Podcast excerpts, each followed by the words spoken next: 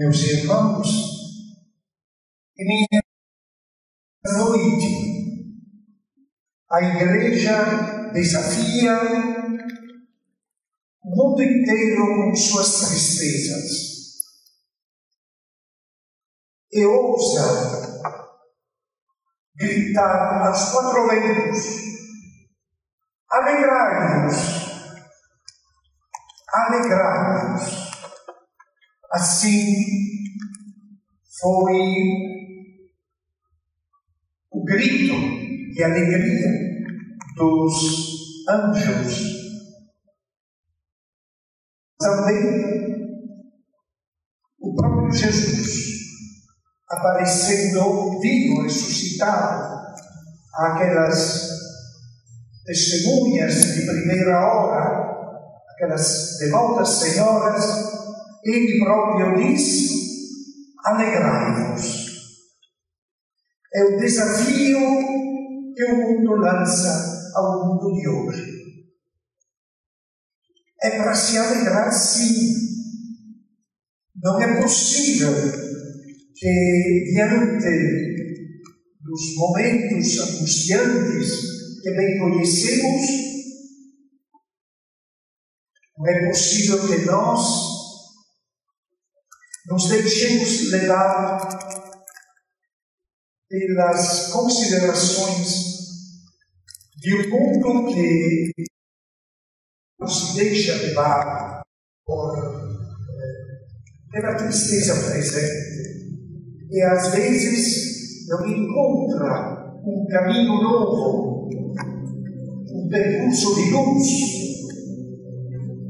que vai bem além da barreira da morte. E, portanto, tem a ousadia de dizer a todos: alegrai-vos Senhor. Esta é a Páscoa do Senhor. Esta é a passagem da humanidade da condição de escravidão, a escravidão do mal, a escravidão das doenças, a escravidão do pecado e da morte, para entrar em outra dimensão.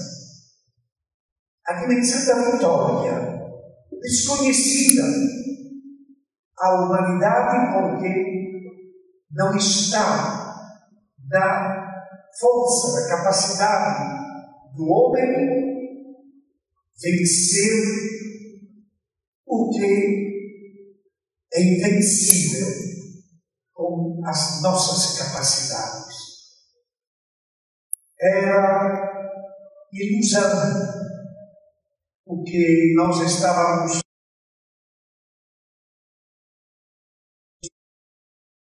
esse orgulho tem uma origem que nós descobrimos pela palavra de Deus, tem sua origem no primeiro momento da existência da humanidade, quando o inimigo, o invejoso, o mentiroso, colocou no coração da humanidade o desejo de ser como ou até mais do que Deus.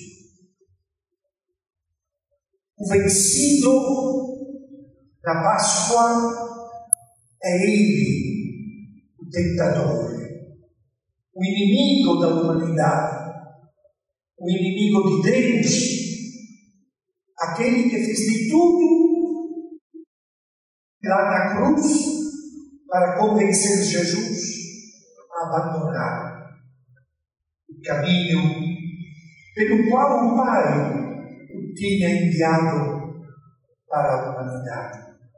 E Jesus bem sabia que a última tentação tinha um nome assustador: a morte de cruz. Mas esta morte de cruz, de fato, serviu para o tentador para desfazer na mente e no coração de Jesus a confiança em Deus, como dizendo: você se diz filho do Pai, olha como está te maltratando. Se você se submete a mim, eu vou te dar tudo desse mundo. Esta tentação está presente na vida da humanidade, que infelizmente não se deixa levar pela luz, pela força, pela santa unção do Espírito de Jesus. E, portanto, cai sim nas armadilhas do inimigo. As leituras que nós ouvimos, mesmo que reduzidas neste ano, é como que apresentando a nós um percurso chamamos, segundo uma antiga palavra catequética que se usava, chamamos de história sacra. Isto é, a história que Deus fez com o seu povo, para conduzi-lo, dando passos progressivos para superar todas as dificuldades. E Jesus protagonizou como Senhor e Mestre este caminho da salvação. É Ele, portanto, que a glória do Pai pode dizer perante a humanidade de hoje e de sempre. Alegrai-vos, que o percurso. E até a própria morte. Permaneça como advertência para todos. A palavra final, decisiva, é a palavra que Jesus proclama e que a Santa Liturgia nos põe como motivo de esperança, de emoção, de vida no nosso coração neste, nesta Santa Liturgia. E Jesus, portanto, tem eh, toda a razão de poder se apresentar a nós também nesta noite, como se apresenta diante de todas as igrejas que nesta noite celebram a glória da vitória de Jesus, tem toda a razão de poder dizer: alegrai-vos, alegrai-vos comigo no livro do Apocalipse, que eu aproveitei assim para ler, aprofundar um pouco nestes dias de quarentena. Encontrei muitas coisas bonitas.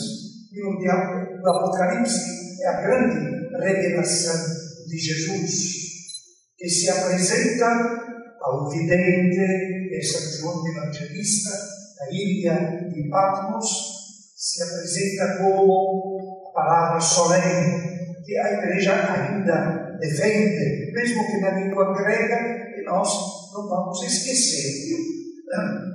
É a palavra Kyrios.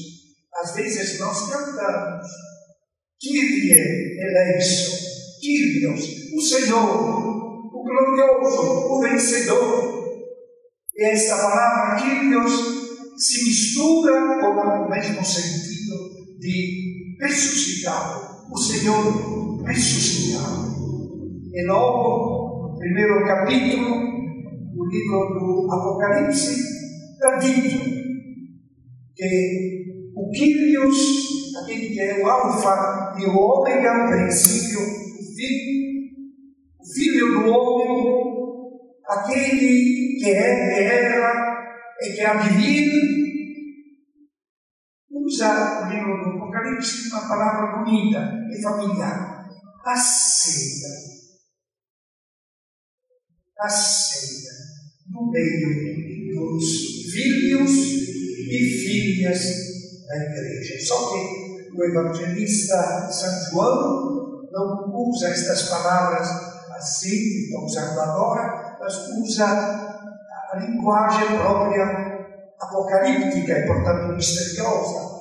Fala de sete candelabros, que vocês estão vendo aqui no altar, contam e, e contando vocês veem sete candelabros. E já estamos então dentro da revelação da glória de Jesus ressuscitado, o que representa os sete candelabros.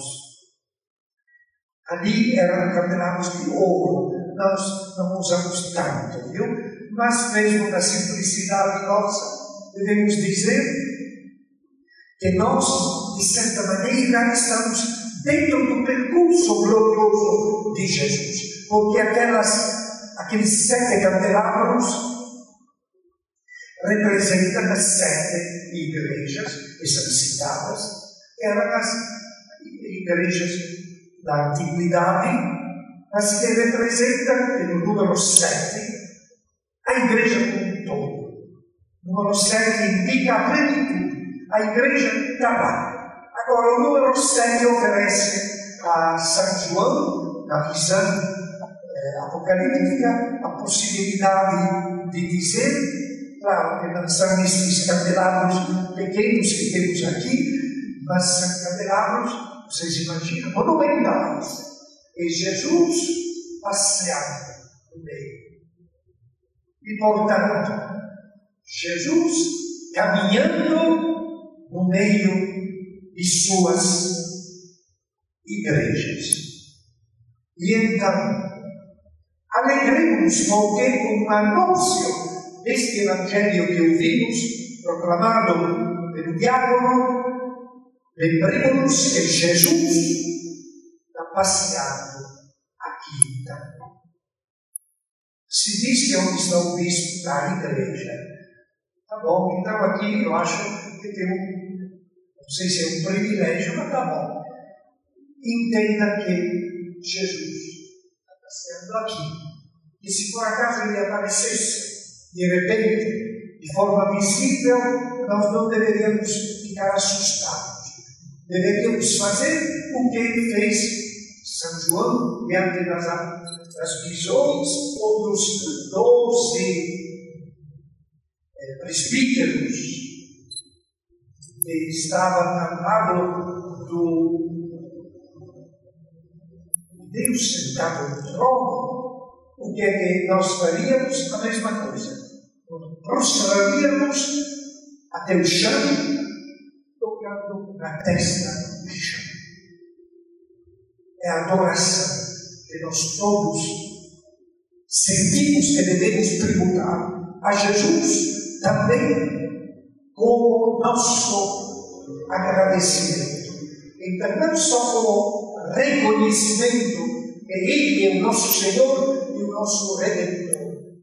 E tudo nós devemos a Ele, mas também nós somos como que induzidos assim a nos prostrar no chão, como agradecimento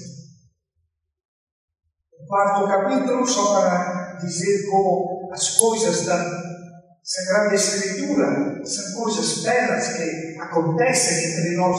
Tem quem diga que o livro do Apocalipse resume, é o último livro da Bíblia, resume todo o Antigo e todo o Novo Testamento. Você quer a totalidade da Sagrada Escritura? Está no livro do Apocalipse. E no quarto capítulo está dito assim: que o vidente teve assim um momento de desconforto, de tristeza, porque não é dado a todos de compreender tudo. Permanece sempre que Deus é Deus e nós somos humanos e, portanto, limitados. E não devemos nos escandalizar se nós ficamos nesta condição ilimitados, porque seria um orgulho sacerdíaco voltar atrás ao homem velho que dispensou Deus e, portanto, foi causa da desgraça total. Pois bem, adiante destas limitações que permanecem, São João Vidente caiu num choro irrefrenável. A palavra grega que usa é para dizer que era um choro de soluços. Até que um dos doze videntes, doze presbíteros, os anciãos, que estavam lá prostrados diante do trono do Pai Eterno, um deles se levanta e vai assim se aproximar do vidente e entenda que diante de São João está presente qualquer um de nós. É a igreja que é representada por esse apóstolo. E o que é que diz este presbítero grande, eh, representando, eram ao todo 24, 12, os 12 apóstolos, e outros 12 representando as 12 tribos do Antigo Testamento. É a história da salvação toda ela presente, pois bem, um dos 12 se apresenta a São João na hora de sua tristeza, choroso. E ele disse assim: Não chore. Pensemos assim, dando um passo é, possível. De interpretação de que estamos vivendo. Porque no mundo inteiro este tempo é tempo de muito choro, de muita tristeza. É tempo de voltar para a nossa condição de limitados e, portanto, de pessoas que precisam da intervenção direta de Deus. Então, o presbítero se apresenta a São João, a qualquer um de nós, aos que das próprias famílias encontraram também o choro desta época. Eu me refiro sobretudo às nações que estão passando ainda por angústias terríveis nós somos agraciados até este momento, mesmo usando a máscara, assim que podia até ser uma coisa jocosa, porque de fato agora ninguém se encontra nesta situação. Mas é possível. É a São João que caía choro desconsolado o ancião se apresenta e diz: Não chore. Humanidade de hoje, que somos nós e muitos outros por aí, que com certeza estão se encontrando em situações mais problemáticas e dramáticas do que nós aqui. Até que os meus familiares lá na Itália me disseram por favor, não chegue aqui não, porque é um perigo. Fique lá no Brasil. Veja só, eh, os meus irmãos, é só para dizer que aqui tem mais segurança. Até este momento, vamos com prudência. Não chore, disse o presbítero. Venceu o leão da tribo de Judá.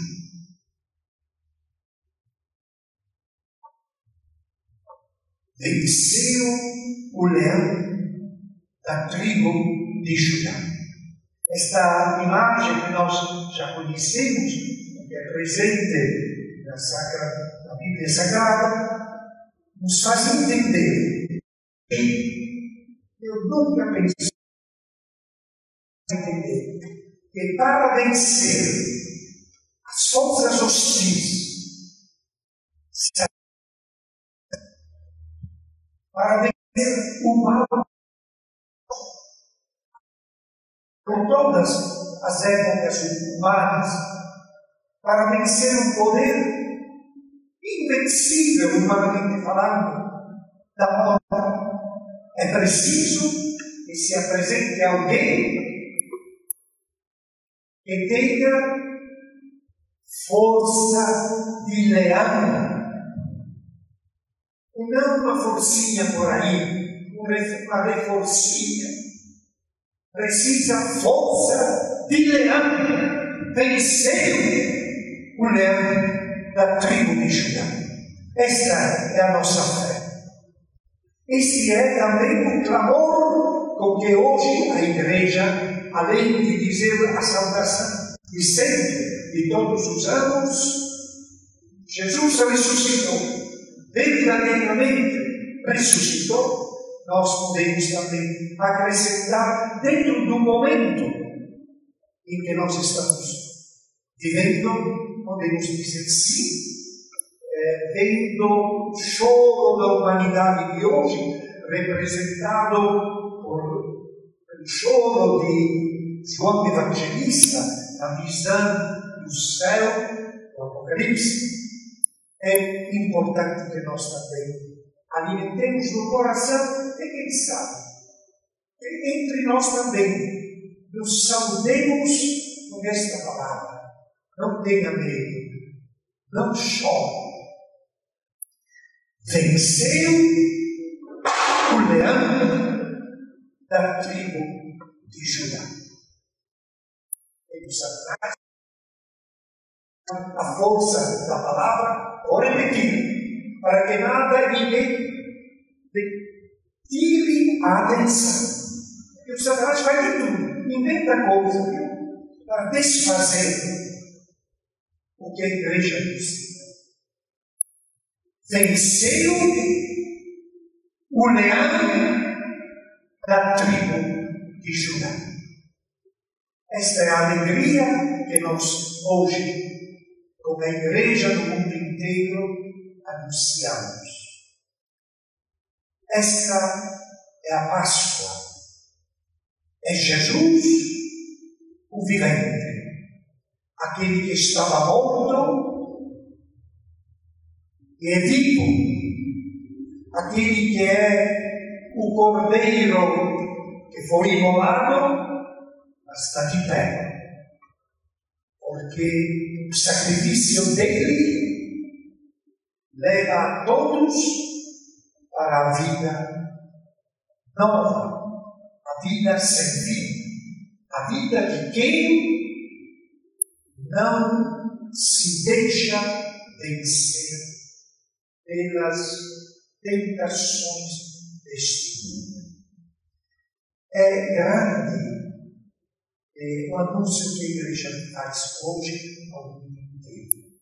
Alegremos, então, mesmo que um tempo este que deixa a humanidade angustiada, não é possível que a festa da Páscoa ceda diante do anúncio soberano e glorioso. Porque anúncio soberano e glorioso? Porque é o anúncio que venceu, vence e vencerá toda e qualquer eh, situação, eh, qualquer situação que possa eh, afligir a humanidade e pôr no coração do homem e da mulher a dúvida sobre a vontade do amor de Deus. Este tempo não faça é, surgir as dúvidas de Adão e Eva, da tentação satânica, como duvidando de Deus. Que hoje, portanto, nós saibamos enxergar com os olhos de quem já contempla a glória. Mesmo pisando ainda este nosso chão terrestre, mas o nosso olhar, o nosso coração já está lá, no céu, ou como diz o quarto capítulo também do livro do Apocalipse, de repente se abriu a porta do céu. E é Jesus ressuscitado que diz a São João Movidente: suba, venha,